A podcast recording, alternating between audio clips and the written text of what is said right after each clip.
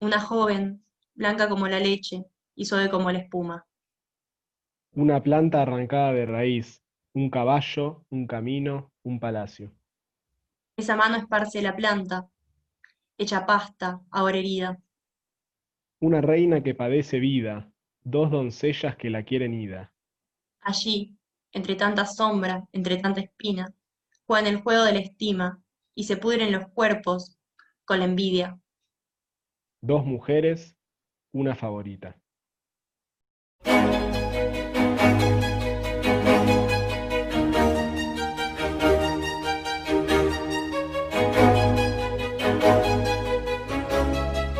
Bueno, ahora sí, bienvenidas, bienvenides, bienvenidos a este segundo episodio de Café Vagamundo Podcast. Mi nombre es Victoria, mi compañero es Miguel y hoy vamos a estar hablando de la película La Favorita de Yorgos Lantimos. Sí, La Favorita es la última peli de la última peli que hizo este director, em, que se hizo muy famoso en el 2009 después de ganar el premio Una cierta mirada en el Festival de Cannes con su película Canino. Esta sección del festival, este premio, digamos, presenta una, serie de películas con diferentes tipos de visiones y estilos, obras, podríamos decir, originales y diferentes, que buscan el, reconocimiento internacional. Después de esta peli, el director se destacó por la película Alps, eh, una peli del año 2011. En el año 2015 estrenó La Langosta y en el año 2017 estrenó El Sacrificio del Ciervo Sagrado, la película protagonizada por eh, Nicole Kidman, Colin Farrell y Barry Keoghan, con la que, digamos, obtuvo el premio al mejor guion en el festival, del mismo festival, el Festival de Cannes. Bueno, y así llegamos hasta La Favorita, que es una película que estrenó en el año 2018. Es la primera película que Yorgos dirige sin haber guionado, y mucha gente la considera también la película más accesible, si se quiere, del, director. Eh, la favorita fue muy reconocida a nivel internacional, obtuvo nueve nominaciones al premio Oscar, incluyendo Mejor Película y Mejor Director, y bueno, le otorgó la gran estatuilla de Mejor Actriz a Olivia Colman. Sí, y no es Olivia la única que se, destaca en, esa, en la actuación de la peli. Eh, Emma Stone y Rachel Weisz también la, la verdad que se destacaron un montón. De hecho, ambas eh, fueron nominadas para, el mismo premio, pero ninguna lo logró ganar. Eh, igual toda persona que ve esta peli no deja de destacar el laburo tremendo que hicieron estas actrices, estas tres actrices. Sí, total. Y esto no es casualidad. Eh, lo cierto es que hay un, trabajo muy grande y con ellas y con el director.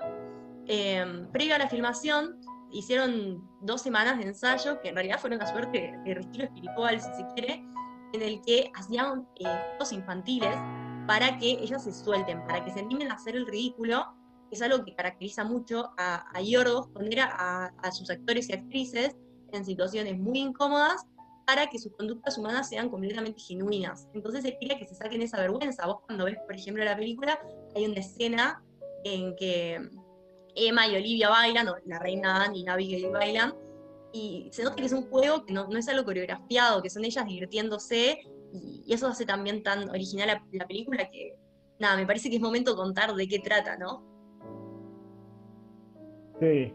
Bueno, básicamente, digamos, el argumento así rápido y sintético es el siguiente. Una doncella, digamos, venida menos, que es Abigail, personaje protagonizado, interpretado, perdón, por Emma Stone, eh, llega al palacio de la reina, la reina de Inglaterra, la reina Ana, que está sufriendo mucho, no solamente porque es una reina, bueno, que, sufrió, muchas cosas que van, van eh, son contadas a, lo largo de la película, sino que además tiene una enfermedad en una de sus piernas y en la, ya al final de la película se nota que hay un brazo que no puede mover. Bueno, es una reina enferma, eh, cuya, digamos, ama, mm, dama de compañía, eh, es la prima de Abigail, esta dama de compañía que se llama Sara, tiene una relación, digamos, eh, amorosa con la reina y al mismo tiempo eh, es quien dirige el reino en la medida en que la reina no tiene capacidades para, tomar decisiones. Entonces el, argumento es, ese, es como Abigail que llega al palacio de la reina va de a poco escalando, eh, primero trabajando en la cocina del palacio, luego acercándose a la reina cada vez más y se establece una disputa eh, por el poder entre Abigail y Sara, que se, se, ve a través de la disputa por la relación, la relación con la reina. La relación con la reina, quién es más cercana a la reina es quién tiene más poder o quién está más cerca del poder o quién lo tiene. Sí, total. Eh, y como dijiste, eh, el personaje central en el que va a girar esta historia es la reina Ana. La reina Ana es una figura real, es una figura histórica, la reina Ana de Estuardo.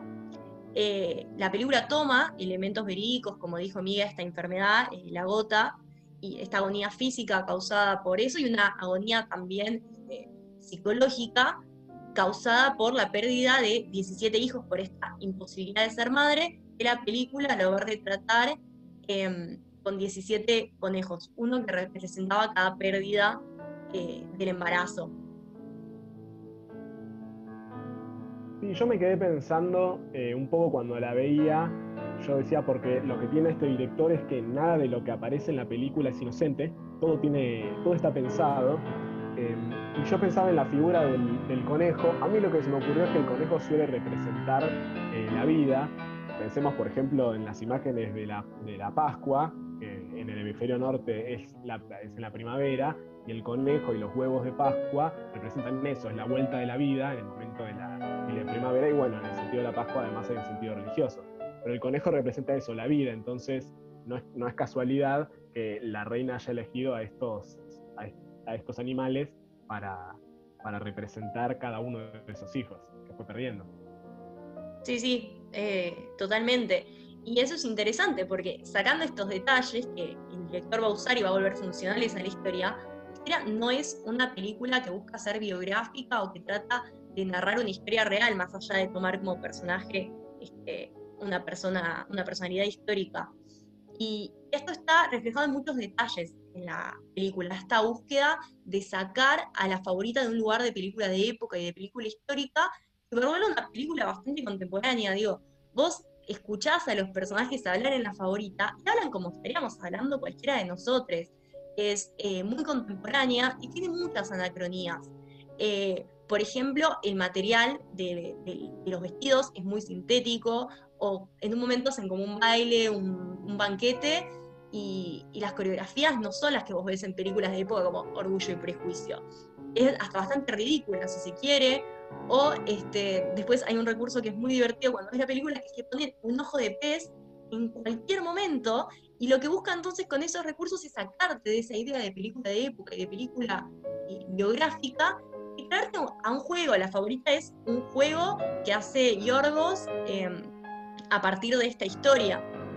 Eh, y creo que eso también hace súper original y súper genuina.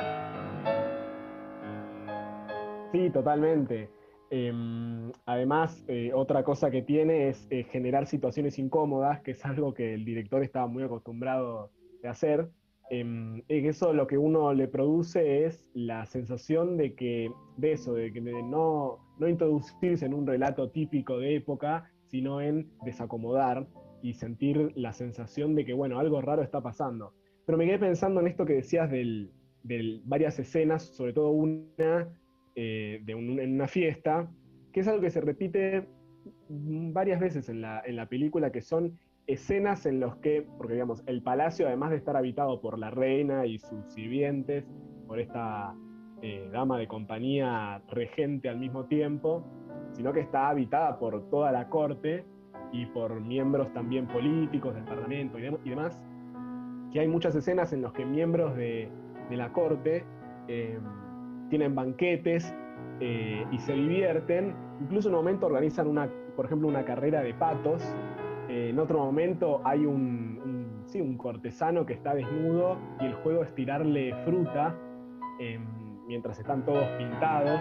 Em, entonces, también esa parte de, si se quiere, la frivolidad del poder o eh, el ocio llevado a un punto tan alto, em, a un punto tan intenso, porque no olvidemos que son clases acomodadas, eh, que se vuelve casi eh, paródico. si se quiere, del disfrute, ¿no? Sí, sí, es re interesante porque no es que vos ves la favorita y terminás indignado como si hubieses visto una película como con una protesta social o política, sino que te representa desde lo bizarro eh, a la sociedad. Pero esto no quita que la película tenga ciertas manifestaciones este, voluntarias políticas del director. Y en este sentido, por ejemplo, resaltar que tenemos tres personajes principales en los que va a girar toda la historia, que son tres personajes femeninos. Eh, y tres personajes femeninos que no son el típico personaje femenino de época. Nosotros encontramos una Sara, una dama de compañía, que va a casar vestida con pantalones. Encontramos un hombre líder de la oposición, completamente maquillado. Y, eso es un poco lo que busca eh, con la película. Simplemente mostrar personas, mostrar humanos y humanas en su condición natural y diciendo eh, hay todo tipo de feminidades y de masculinidades. Y, y esa también es una, una decisión del director eh, que transmite un mensaje muy importante.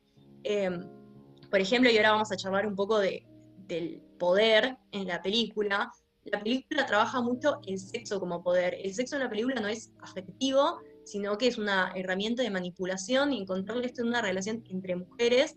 Eh, también me parece súper novedoso, una, una irrupción interesante en, en el mundo del cine que es interesante para pensar porque uno está acostumbrada a la relación sexo-poder en, relaciones heterosexuales, si se quiere, y, es muy interesante ver eh, una relación donde no hay mujeres eh, sumisas, y Yorgos dice, o sea, en esta película te quiero mostrar que las mujeres tienen todo el derecho del mundo a ser terribles también, eso está muy bueno.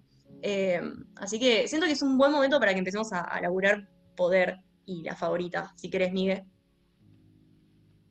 Sí, sí, sí. No, y además estaba pensando, me quedé pensando en esto del, de la relación sexual o del afecto, que en ningún momento los personajes se plantean el afecto, digamos, en los términos eh, que uno lo plantearía con una pareja, con una familiar, un amigo. Todas las relaciones que se, que se establecen entre Abigail y la reina, entre la reina y Sara, entre Sara y Abigail, entre Abigail y los miembros del Parlamento, todos son relaciones interesadas, todos son relaciones donde lo importante es qué obtiene uno de esa relación, no hay afecto, eh, en todo caso, el cariño eh, que aparece ahí un poco vislumbrado es el que siente primero la reina con sus conejos y la reina a veces hacia Abigail y, Sara, pero por parte de ellas y el resto, todas las relaciones son interesadas. Entonces eso es importante o interesante pensar cómo los vínculos que establecen todos los personajes son todos vínculos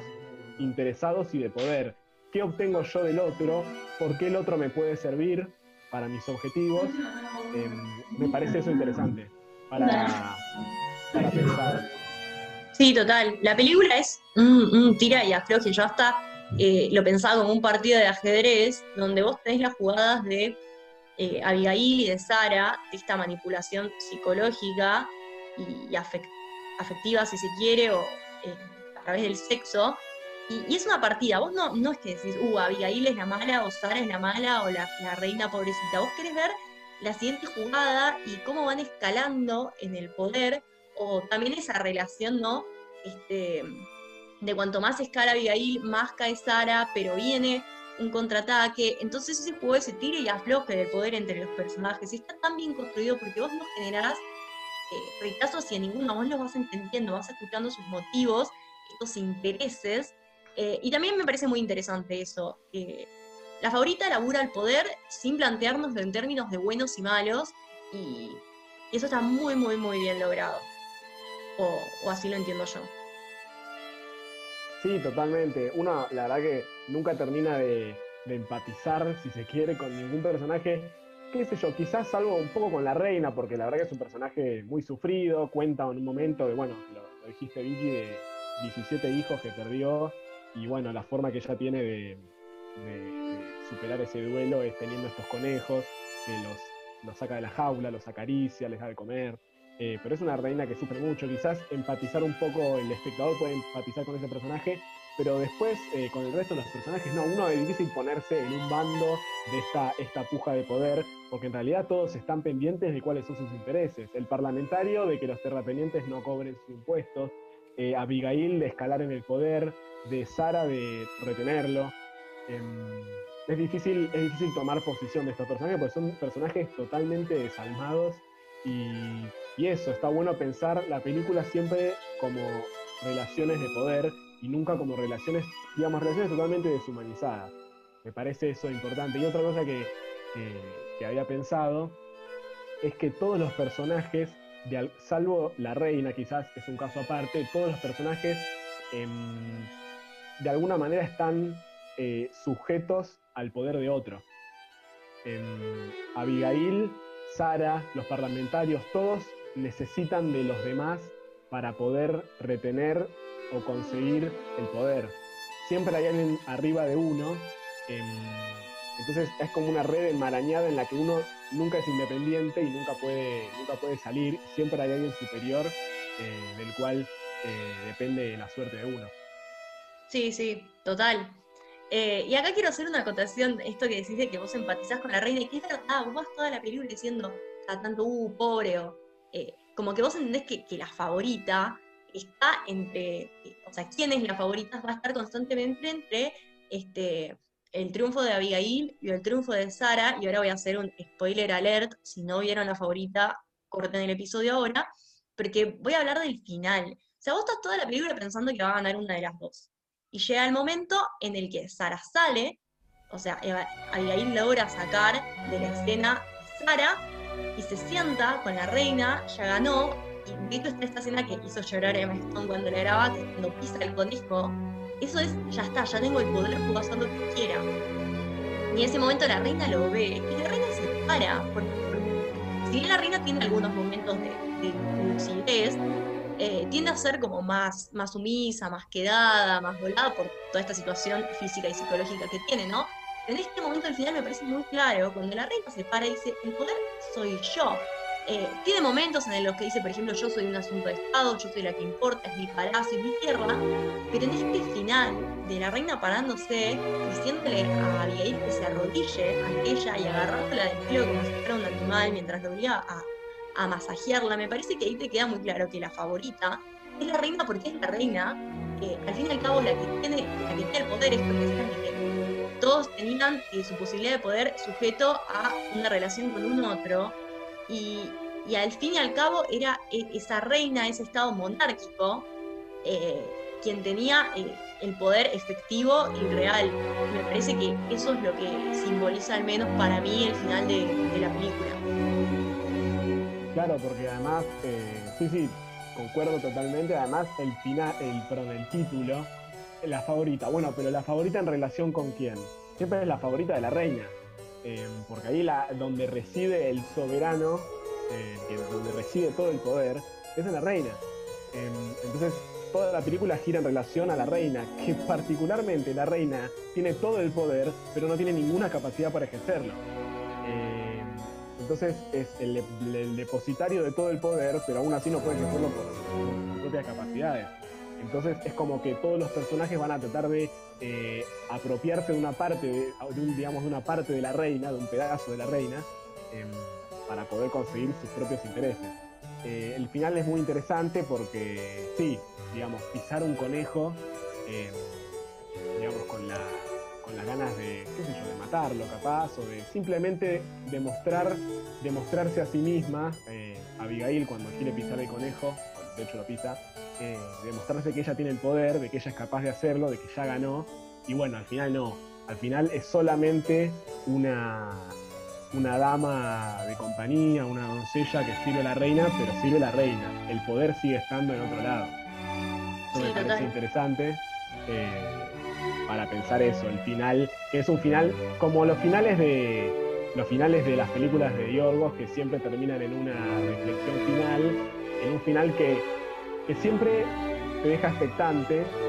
En, la langosta lo mismo, no hay el final no es claro, sino que es una gran duda eh, y que invita siempre a la reflexión, a la reflexión sobre temas profundos y, bueno, además siempre con una cuota de, humor, como decís vos, Vicky, bizarro, que, le da un toque a la película y que sale, en este caso la favorita sale de la película de época así, digamos, empalagosa eh, y la hace visible, la hace visible, divertida y entretenida y siempre a lo largo de la película eh, uno tiene ganas de ver, bueno, ¿qué sigue? ¿Quién gana?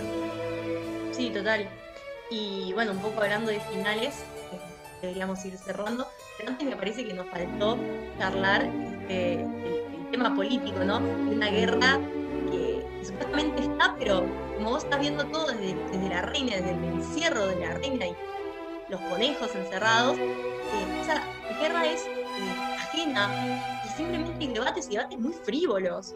Eh, sobre la continuación o no de esa guerra, que también son muy interesantes y una cosa que, que planteaba Miguel recién cuando charlábamos y que me parece muy interesante y, con esto me parece que podemos ir cerrando, esta idea de una reina, una reina monarquía que está muriendo en una puja parlamentaria muy clara que, que asciende y cómo es casi una metáfora política también súper interesante. Eh, así que nada, me parece que un poco con esto podemos ir cerrando.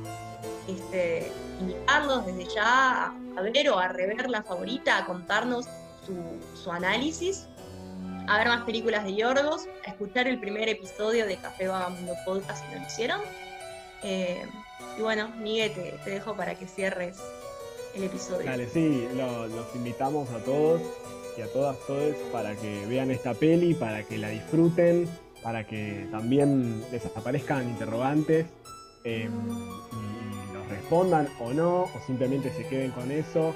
Que la peli está buenísima, que la peli eh, es linda verla, es divertida, es entretenida, es interesante. Así que sí, los invitamos a que además escuchen el podcast anterior, que se sumen con las consignas este, que vamos subiendo.